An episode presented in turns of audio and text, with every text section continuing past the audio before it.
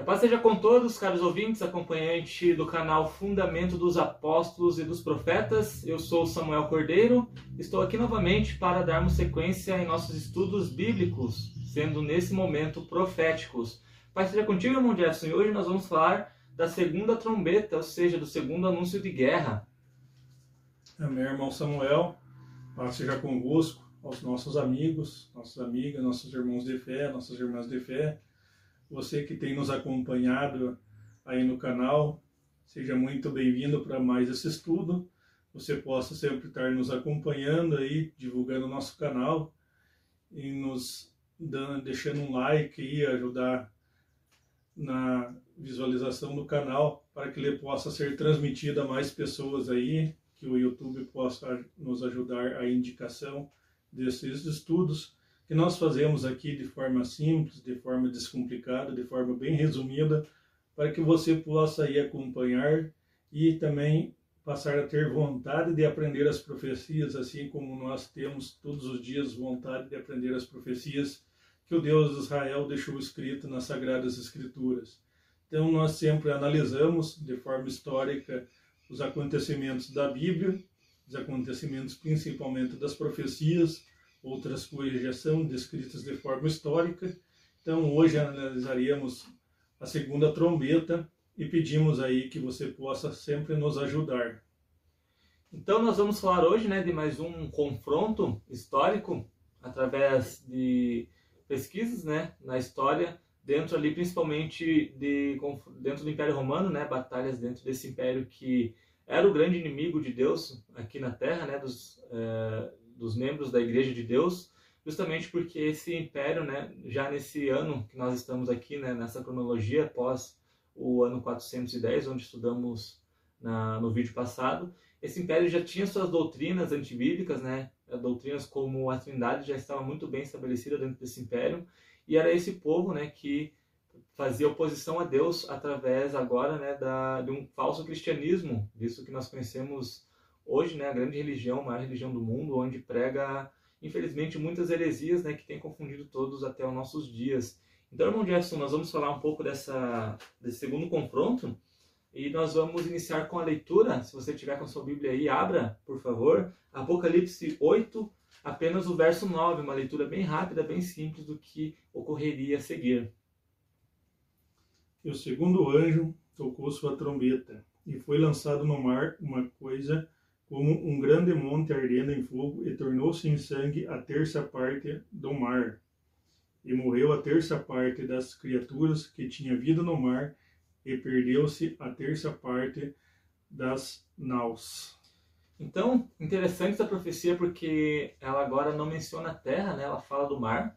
E também interessante nessa mesma profecia que ela fala a questão dos naus, né?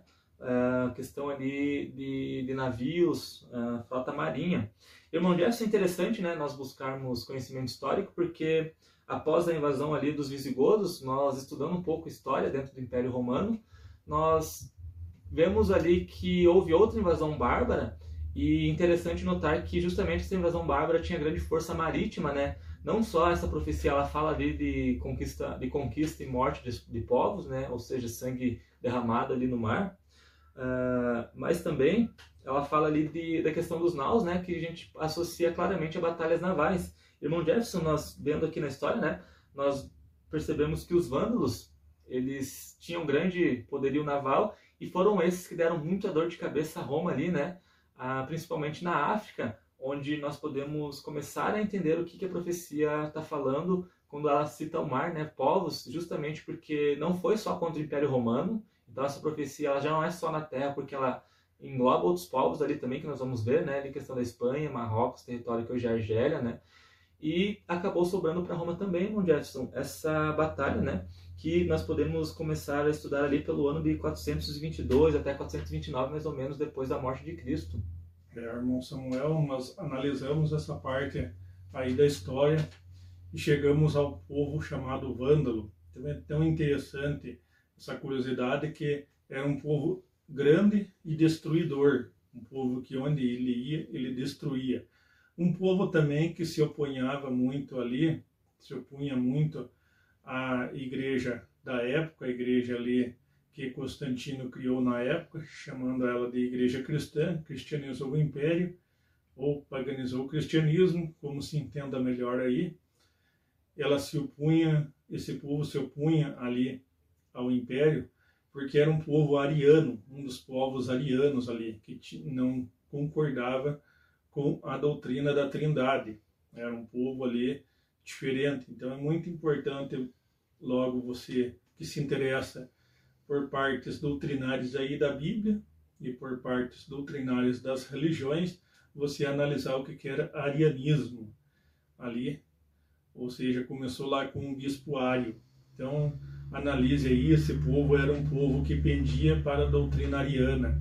Era um povo destruidor, tanto que hoje, quando você se refere a pessoas que causam estrago em sua cidade ou em seu estado, ele é chamado de vândalo. Veio por causa desse, desse povo aí, um povo destruidor. Até ganharam na Espanha lá uma cidade chamada, que na época era chamada de Vandaluzia, e aí só tiraram o V, e essa cidade ainda existe hoje como Andaluzia na Espanha. Então é interessante analisarmos a história por onde esses povos passaram. Esses povos foram expulsos da Espanha, ali, na época era chamado de Espanha, e depois passou ali com a configuração dos nomes passou a ser chamado de Espanha. Esse povo fez parte ali do, do leste da Espanha e de um pedacinho de Portugal, o sul ali de Portugal, um pedacinho muito pequeno ali, e aproveitando ali que aquele canal ali é de poucos quilômetros, se eu não me engano é de 30 e 36 quilômetros, 33 quilômetros, não me lembro bem a metragem dele, mas se atravessa fácil ali. Tanto que a, o, a Espanha tem ali um, umas cidades ali no norte da África, até os dias de hoje, se você for analisar na história. Então eles passaram ali, depois de grandes guerras, como fala aqui, depois de, de batalhas navais ali, eles passaram e se instalaram ali no norte da África, onde também fazia parte do Império Romano norte da África, Marrocos, Argélia, pedacinho da Tunísia, então se instalaram por ali. Então, por isso que a profecia fala de mar, muitos povos, então mais de um lugar, mais de, de, um, de uma nação. Então é interessante porque isso ficou para a história. O livro do Apocalipse é um livro que ficaria para a história, contando a história. Então, viemos aí análise de vários países nos dias de hoje, um pedacinho de Portugal, uma grande parte da Espanha, Marrocos, Argélia e Tunísia. Então, povos. E a batalha foi no mar. Então, aí você pode analisar em questão das naus, que foi da terça parte das naus lá, no finalzinho do verso 9 lá, perdeu-se a terça parte das naus, batalha naval e no mar, por ser muitos povos em profecia. Então aí fica-se bem entendido, aqueles que gostam de analisar a história, ver que mar é povos e ver aí os códigos da Bíblia, ver aí decifrar os códigos da Bíblia, vendo o que cada coisa, cada letra, cada, cada palavra ali significa.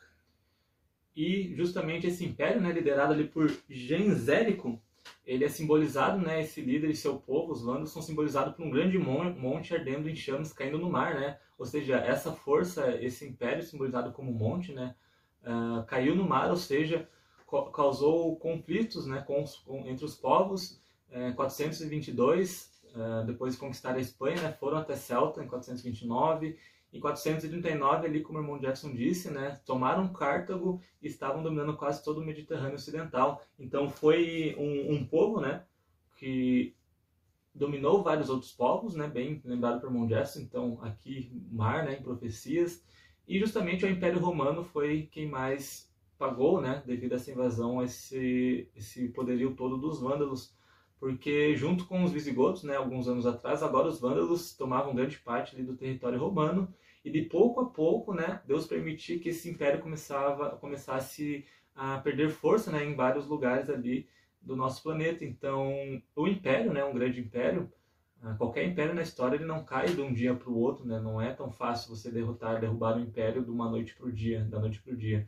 Então, de pouco em pouco, pequenas batalhas, né, poucos confrontos ali, o dinheiro vai acabando, né, a força vai diminuindo, né, já demora mais tempo para você repor todo o seu poderio. E essas batalhas, né, contra os bárbaros deixaram o império muito fragilizado e anos depois, né, ocasionando ali toda a queda, né, de grande parte do Império Romano, que nós vamos falar ali no estudo das próximas trombetas.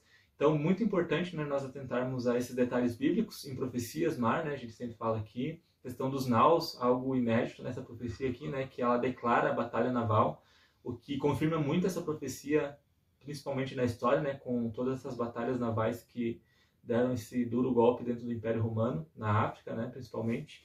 Então, sempre atentando a esses detalhes que, apesar de ser apenas descrito apenas um versículo, né, no versículo 9 aqui do Apocalipse 8, eles nos conta resumidamente uma grande guerra com relação a vários povos e justamente através de batalhas navais. Então, muito importante nós guardarmos todos esses detalhes bíblicos, né? Porque em futuras profecias, cada profecia que nós formos estudarmos, sempre lembrando desses detalhes, a gente vai conseguir decifrar né, a palavra de Deus através da história, através da simbologia. Então, se você tiver dúvida, quiser contatar-nos para ajudar mais um pouco, se você às vezes está ansiado no estudo da, do Apocalipse e quiser adiantar algum estudo de algum outra algum outra, alguma outra profecia dentro desse livro, você pode nos contatar perguntando, né? Ah, e tal profecia e tal, e quando é que se cumpriu tal profecia do Apocalipse? Fique à vontade, nossos contatos estão aí no final do vídeo, né? Aqui nós fazemos de forma é, separada para não misturar muito assunto, para que a cada vídeo se possa guardar bastante informação, né? Sempre é, remoendo essa informação, analisando com cuidado, principalmente na história. É bem importante você pesquisar na história, ler a história dos vândalos durante esse período de 422 até 439, para que você possa confirmar tudo que nós dissemos aqui, né? Nós não uh, pronunciamos aqui nenhuma palavra profética que seja que não possa ser confirmada na história. Então nós sempre trazemos nomes, datas, né, povos para você confirmar, porque isso, né, autentica tudo aquilo que estamos falando aqui. E Irmão Jackson, creio que é isso, né? Outra profecia bem tranquila sobre os vândalos ali e contamos, né, que Deus possa nos continuar auxiliando para continuarmos trazendo esses estudos onde muita história é envolvida, né, irmão Jackson? Então, algo que fica bem interessante auxiliando ali a história, né, sempre trabalhando ao nosso lado.